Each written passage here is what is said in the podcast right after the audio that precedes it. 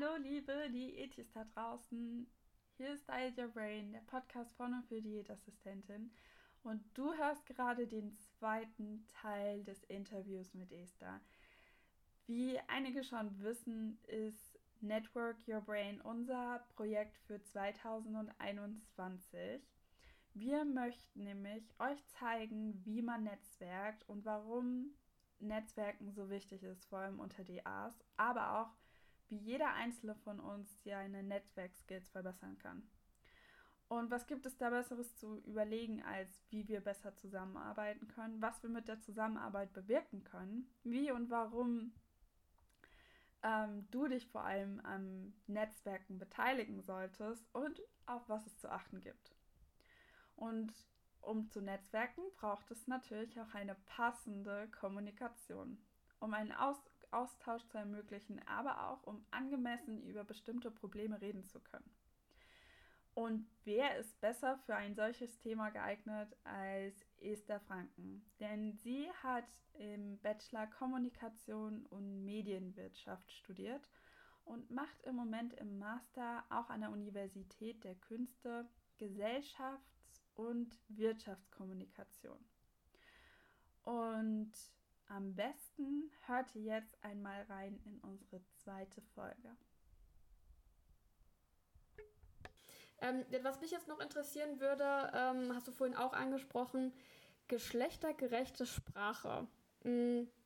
Du hast es gerade angesprochen, es wird aber auch generell immer mehr thematisiert und umgesetzt, ob jetzt auch in der Wissenschaft, ob in Büchern, in Magazinen, in den Nachrichten, in Podcasts oder auch auf Social Media ich weiß gar nicht genau, also ich kann es schon nachvollziehen, aber wie kam diese Idee überhaupt auf?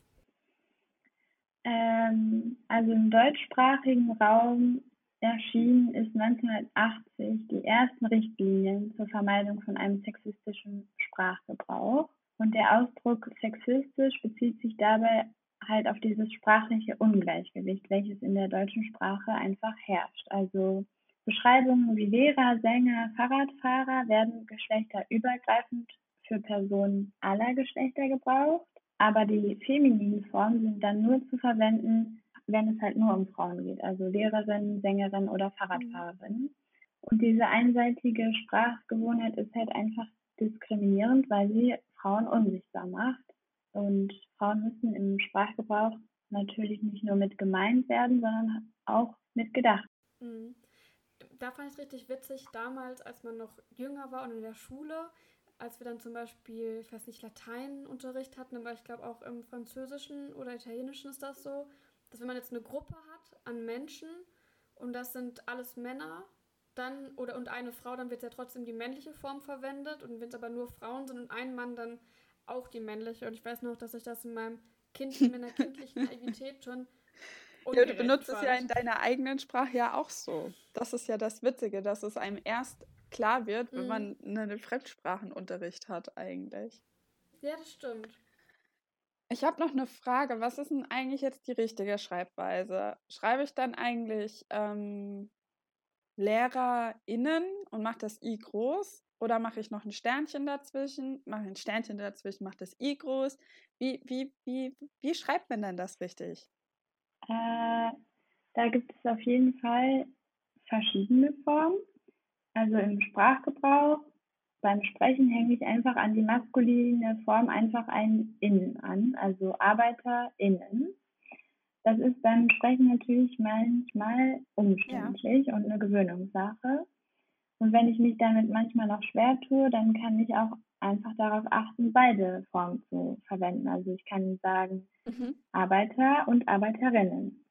Und wenn ich aber wirklich alle Geschlechter mit einbeziehen möchte, auch die, die sich auf kein Geschlecht festlegen können oder wollen, dann kann ich auch genderneutral äh, formulieren. Und das mache ich deutlich, indem ich eine kleine Sprechpause einlege und die wird dann durch einen Gender-Stern oder diese Gender Gap mhm. sichtbar, also ArbeiterInnen. Und im Schriftlichen ist es dann halt meistens einfacher. Da füge ich dann einfach nur das Sternchen innen oder einen Doppelpunkt innen okay. hinzu. Ah, okay. Das heißt, wenn ich jetzt schreiben würde, wäre es am inklusivsten, wenn ich ähm, das Sternchen dazwischen setze und danach das Innen. Und wenn ich sprechen möchte, dann mache ich eine kurze Sprechpause. Also dann sage ich zum Beispiel HörerInnen. Ah, okay. Genau. Ja, gut. Da habe ich noch eine Frage an euch. Ähm, wann war das für euch so ein Thema? Geschlechtergerechte äh, Sprache? Ähm, also bei mir fing das eigentlich schon während meines Studiums an, weil ich auch noch ein paar Semester Kulturwissenschaften studiert habe. Und das war so vor vier, fünf Jahren. Genau. Aber halt erst in, also noch nicht in der Schulzeit, erst während meines Studiums. Ja, also ich, bei mir war es eigentlich auch so. Im Studium hat es damit angefangen. Ich meine, unsere Professorin ist ja auch äh, Genderbeauftragte, die hat da ja schon ziemlich drauf geachtet. Und aber dass es richtig umsetze und auch versuche, in die Sprache zu ja, inkludieren, ist eigentlich nur durch einen Podcast gekommen. Merle, wie war das bei dir? Ähm, ja, bei mir war das so, dass man natürlich immer so ein bisschen den diesen extremen Blick hatte aus irgendwelchen Filmen, wo dann immer so Feministinnen, Feministinnen über, durch den Kakao gezogen worden sind, weil dann gesagt wurde, irgendwas von wegen äh, Salzstreuerin oder ähm, Bürger, BürgerInnen-Gehweg oder sowas. Also so ganz verrückte Sachen, wo immer mhm. alle gesagt haben, es ist total übertrieben. Da habe ich immer schon gedacht, naja, ja, ist irgendwie schon sehr anstrengend. Aber dann hatte ich eine, einen konkreten Augenblick, wo ich gedacht habe, okay, krass, das ist wirklich super wichtig und ich will es jetzt umsetzen. Das war, ähm, ist auch noch gar nicht so lange her, aber da hatte ich äh, ein Gespräch mit Leuten, sage ich jetzt mal. und wir waren nur Frauen und es war ein Mann. Und wir haben darüber gesprochen, dass wie so die Abläufe sind im Krankenhaus und was für Leute da so arbeiten. Mhm. Und ähm, er meinte halt irgendwas von wegen, ja, Ärzte. Und dann meinten wir schon, also weil wir alle auch ein bisschen sensibler dafür waren, Ärzte und Ärztinnen. Und dann meinte er, naja, aber es sind ja vor allem Männer, die Ärzte sind. So, hä, wie kommst du denn darauf? Naja, sonst würde man ja immer Ärzte und Ärztinnen sagen. Und ich so, Alter, was ist los mit dir? Und da habe ich gedacht, okay, es ist wirklich extrem wichtig, dass man darauf hinweist, weil dann einfach wirklich manche Leute das einfach nicht auf dem Schirm haben. Das hat mich extrem, hat mir extrem die Augen geöffnet. Ich bin gerade ein bisschen außer Puste, tut mir leid. das hat nämlich gerade geklingelt. okay, ähm, ja, mh, mm, jetzt muss ich kurz nochmal überlegen. Genau, Esther, ich wollte dich nämlich noch fragen. Ähm, also wie gesagt, also in vielen Medien ist es ja mittlerweile so, dass man gendert und wir zum Beispiel wollen ja auch unsere Zielgruppe, ähm, denen wollen wir auch bestimmte Inhalte und bestimmte bestimmte Themen vermitteln. Und dabei ist es ja auch wichtig, dass wir unsere, Ziel, unsere Angebote auch wirklich anpassen an unsere Zielgruppe.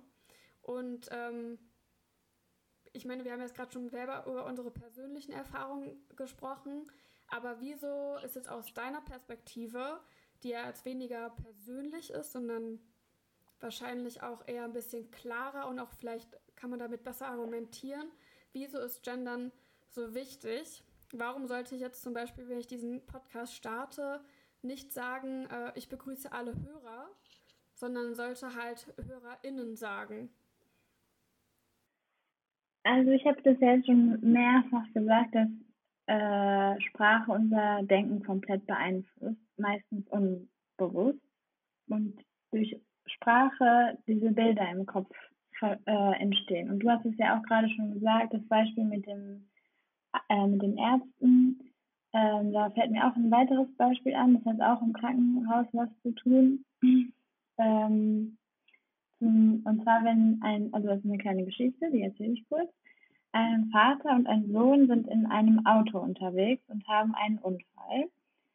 Und bei dem werden beide schwer verletzt. Der Vater stirbt dann während der Fahrt ins Krankenhaus und der Sohn muss sofort operiert werden. Bei seinem Anblick jedoch erblasst der diensthabende Chirurg und sagt, ich kann nicht operieren, das ist mein Sohn. Jetzt fragt ihr euch wahrscheinlich, wer diese Person ist.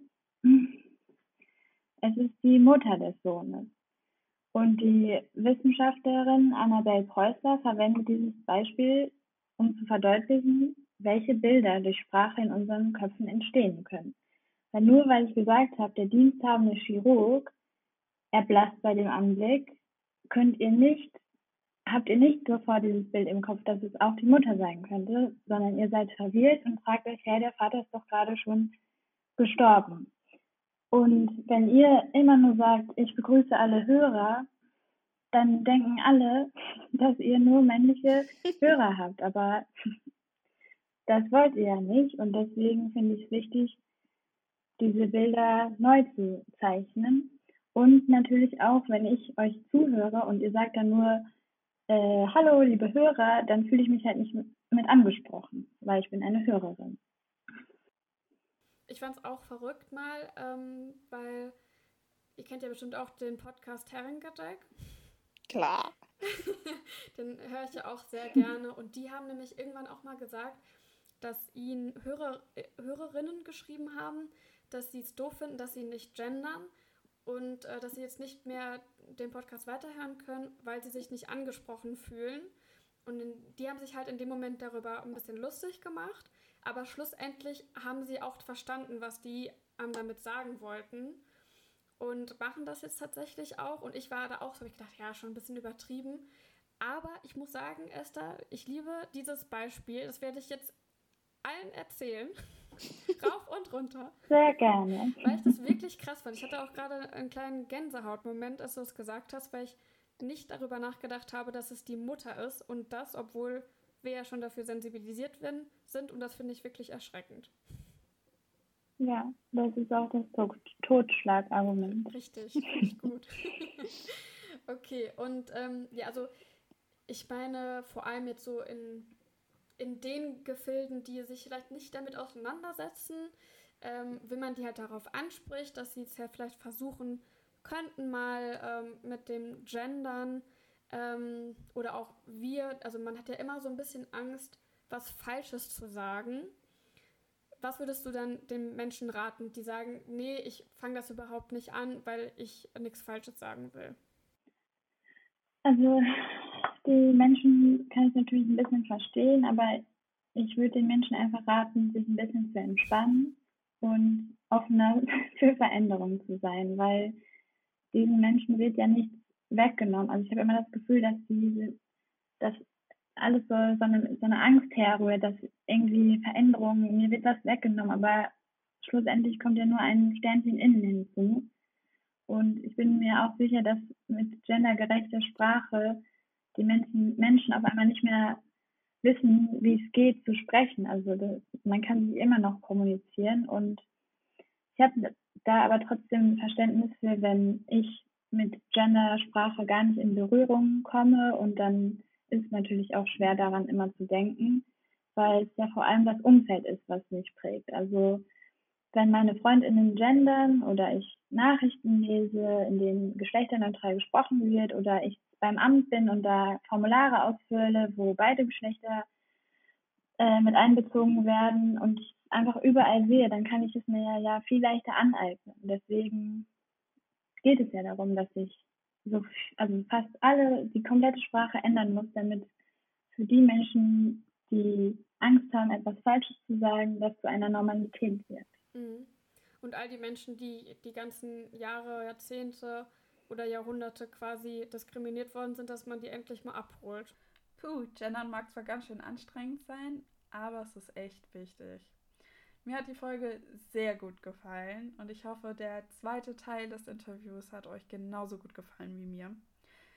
Wenn ihr noch Fragen oder Kritik oder Gedankenanstöße habt, dann könnt ihr uns gerne unter Facebook oder Instagram schreiben oder auch unter unserer E-Mail-Adresse dietyourbrain@web.de.